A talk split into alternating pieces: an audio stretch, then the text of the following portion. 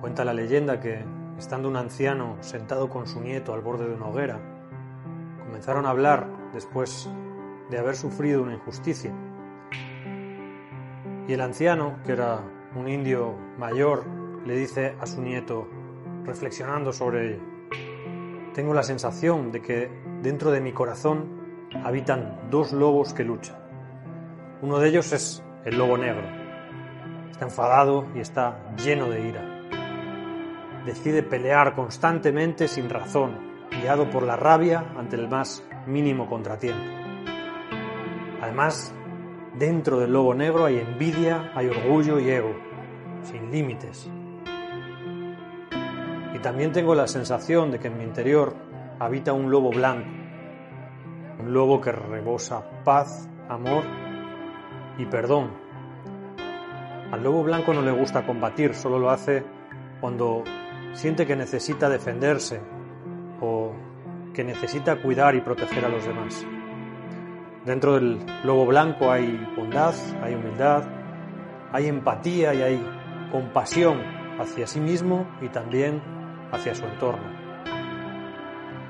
Ambos lobos, tanto el lobo blanco como el lobo negro, luchan para dominar y ganar la batalla que se libra dentro de mí. Entonces el nieto, tomándose su tiempo para reflexionar, pregunta, ¿y cuál de los dos va a ganar la batalla?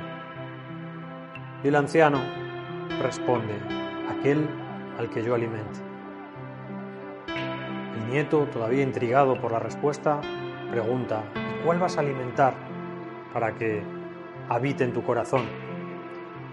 Y el anciano le responde, ambos se quedarán en mi corazón y ganarán la batalla. A lo que el nieto responde, ¿y cómo es posible que ambos sean vencedores? Eso no puede ser. Y el anciano le responde, el lobo blanco y el lobo negro, aunque a veces luchan, se necesitan el uno al otro. Cada lobo tiene una finalidad y unas cualidades que son necesarias para vivir. El lobo negro tiene mucha astucia, tiene mucha agudeza, tiene capacidad estratégica, está acostumbrado a la oscuridad y nada más sentirse herido se despierta para protegerme. Por otro lado, el lobo blanco me muestra un lado pacífico de las cosas, lleno de compasión y de tranquilidad, de bienestar. Tiene una mirada limpia de todo cuanto le rodea. Por mi parte, si solamente alimentase al lobo negro, sería incapaz de disfrutar de la vida y de las personas que me rodean, y me convertiría, al fin y al cabo, en una persona llena de furia, irascible y enojada. Pero por otra parte, si tan solo alimento al lobo blanco, corro el riesgo de quedarme desprotegido ante las amenazas, sin capacidad de reaccionar y de sobrevivir. Así que por ese motivo debo alimentar a ambos por igual para que dejen de luchar entre ellos y para que convivan en mi interior. Cada uno de ellos, tanto el lobo negro como el lobo blanco, es útil dependiendo de la ocasión. Y por eso, cuidando y alimentando a ambos, cuidando a los dos lobos que habitan dentro de mí, podré por fin alcanzar el equilibrio, la paz y la armonía que ellos necesitan y que yo todavía necesito más. Existe también otra leyenda, que más que una leyenda es un cuento, que dice que la razón prevalece sobre la emoción y que son contrarios. Es como si fuésemos como animales salvajes y que tenemos que domar nuestros instintos a través de la razón, a través del pensamiento y a través de la templanza. Esta es una creencia que arrastramos desde niños, pero es igual de equivocada que la anterior. Es una creencia infundada que tiene sus orígenes en, nuestro pasado cultural, ya desde la Edad Media, incluso antes, en el Renacimiento, en la Grecia clásica, se afirmaba que había un dualismo entre pasión y emoción y que eran enfrentadas las emociones y las pasiones a la mente fría y calculadora que lograba dominarlas. Pero en realidad, tal y como demostró Antonio Damasio, las emociones son el fundamento de la razón. Y esto tiene una base científica basada en investigaciones, en tomografías computarizadas, en las que se averiguó que cuando hay un proceso de toma de decisiones, de elecciones, entran en juego fundamentalmente las emociones. Las emociones son las que nos permiten decidir cualquier cosa. Así que su influencia en nuestro día a día, en nuestra vida, en nuestra forma de pensar y de actuar es constante y permanente. Son algo inherente a nuestro ser y no podemos separarnos de ellas. Antonio Damasio cuenta algunos casos clínicos que explican este fundamento y cuenta la historia de Phineas Gates, un eh, obrero que trabajaba construyendo vías de ferrocarril en Estados Unidos en el siglo XIX. Phineas Gates utilizaba una barra de hierro para compactar la pólvora que introducían en las rocas grandes. Funcionaba de la siguiente manera, para poder escarbar el suelo había que romper las rocas, entonces se perforaban, se introducía pólvora, después se introducía un tapón de cera y después se compactaba todo con una barra de acero para a continuación alejarse y detonar a distancia. Pero quiso la mala suerte que Phineas Gates tuviese un accidente, un día fatídico, en el que se olvidó de poner el tapón de cera a la hora de compactar la mezcla de pólvora. Entonces, cuando fue a introducir la barra de acero dentro del agujero, en el interior de la roca, la barra hizo una chispa el roce con la roca, la pólvora se detonó y la barra de acero salió despedida cientos de metros hacia arriba, con tan mala suerte que atravesó el cerebro de Phineas Gates, entrando por debajo del pómulo y saliendo por la parte superior de su cabeza. Phineas Gates cayó hacia atrás y sus compañeros lo ayudaron a incorporarse y lo llevaron a la clínica del pueblo. Y lo más sorprendente de todo es que en todo momento se mantuvo consciente y que todavía, a pesar del impacto y de tener un agujero en la cabeza que le atravesaba de lado a lado, de arriba hacia abajo, era capaz todavía de comunicarse, de hablar sin ningún problema. Decía que se sentía un poco mareado y finalmente las curas y el procedimiento que llevaron a cabo para sanar esa herida tuvieron que ver con evitar una infección complicada que le pudiese llevar a la tumba, pero la herida de por sí no había supuesto un riesgo para su vida. Poco a poco Phineas Gates empezó a recuperarse empezó ya otra vez a volver a sentirse bien, pasó una etapa de altas fiebres también, porque tuvo una infección grave, pero finalmente logró sobrevivir. Y lo más curioso de este caso es que cuando Phineas Gates se reincorporó a sus tareas y a sus quehaceres diarios, a su puesto de capataz en la construcción de vías férreas, resultó que ya no era la misma persona. Resultó que era una persona impulsiva, extremadamente inestable, que tomaba decisiones sin pensar y que decía cosas muy inoportunas continuamente, afectando a las buenas relaciones con toda la gente que le rodeaba. Era una persona inestable, que no era capaz de culminar nada y que iba de un lado hacia el otro sin saber bien lo que hacer y sin terminar de decidirse, siempre funcionando en base a impulsos. Antonio Damasio estudió este caso a fondo, realizando análisis del cráneo de Phineas Gates, de la barra misma que se conserva todavía, y llegó a la conclusión de que esa barra de hierro atravesó el córtex prefrontal de Phineas Gates, limitando su capacidad para sentir emociones, con lo cual perdió también la capacidad de decidir y de modular su comportamiento. Las emociones tienen una influencia extraordinaria en todo lo que hacemos cada día. Otro caso que refiere Antonio Damasio es el de Elliot.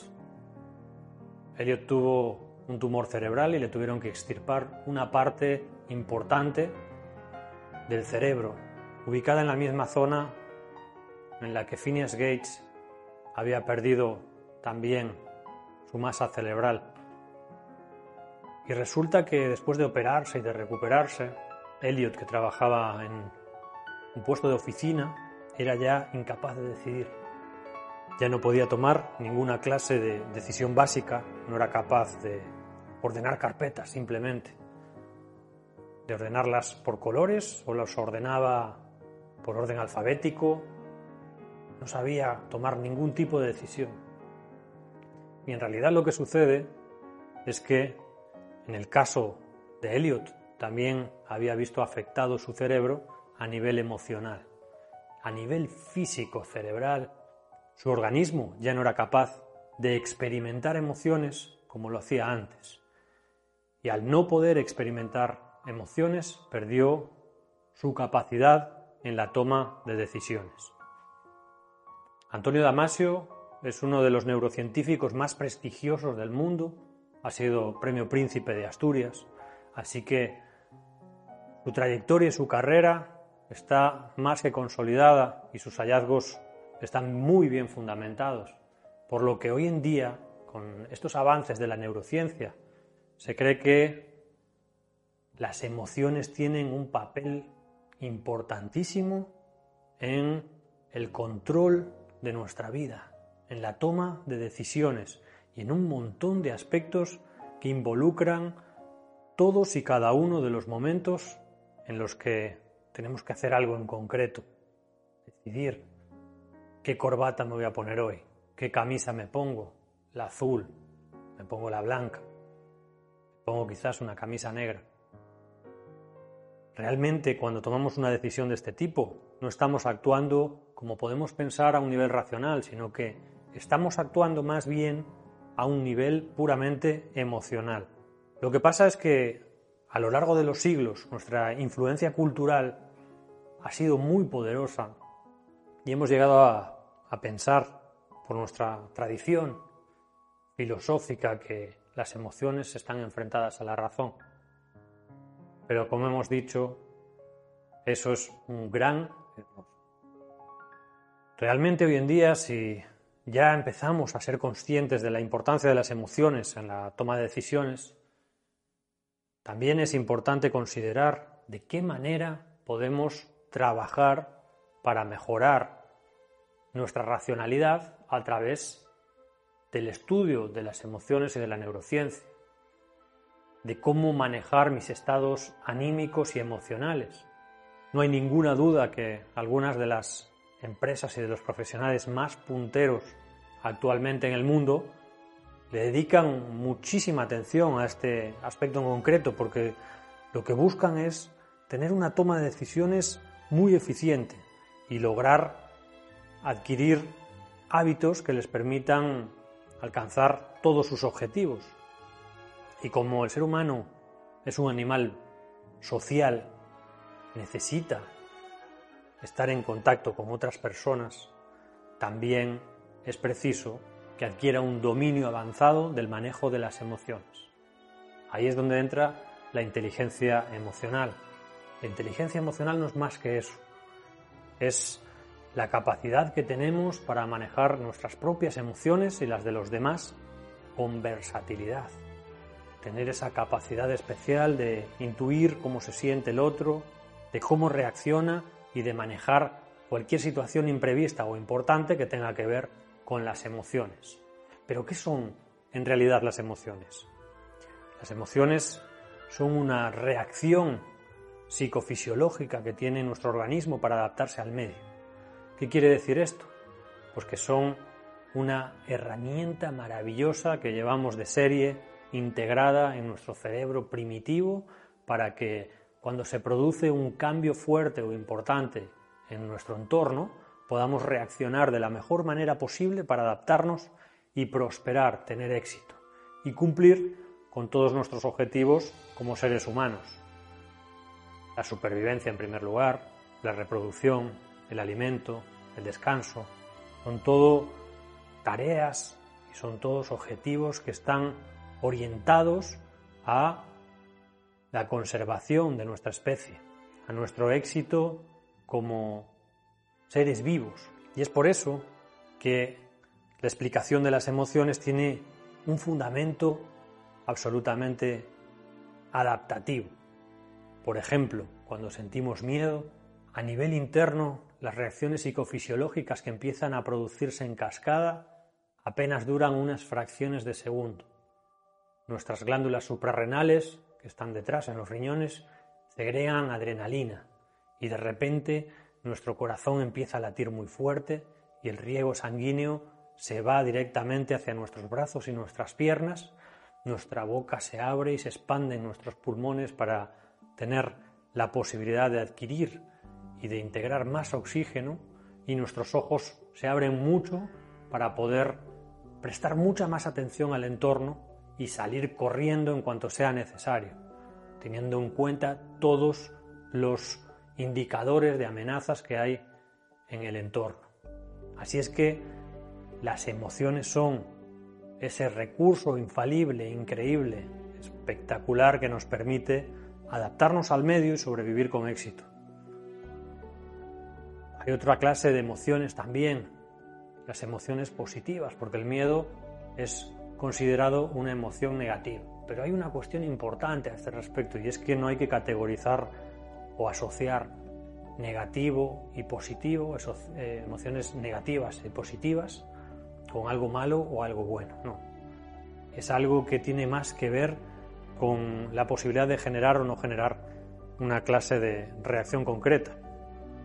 Por ejemplo, las emociones positivas, como la alegría, tienen un componente social muy marcado, porque somos, como decíamos antes, una especie social. Entonces, cuando sonreímos, cuando nos ponemos felices, cuando estamos contentos, eh, lo que estamos haciendo es generar una condición idónea en nuestro estado físico para optimizar las relaciones interpersonales, para poder acercarnos más a otra persona y que nos vea como alguien positivo, alguien con quien me tengo que acercar y relacionar, porque nuestra supervivencia depende muchísimo de cómo nos relacionamos.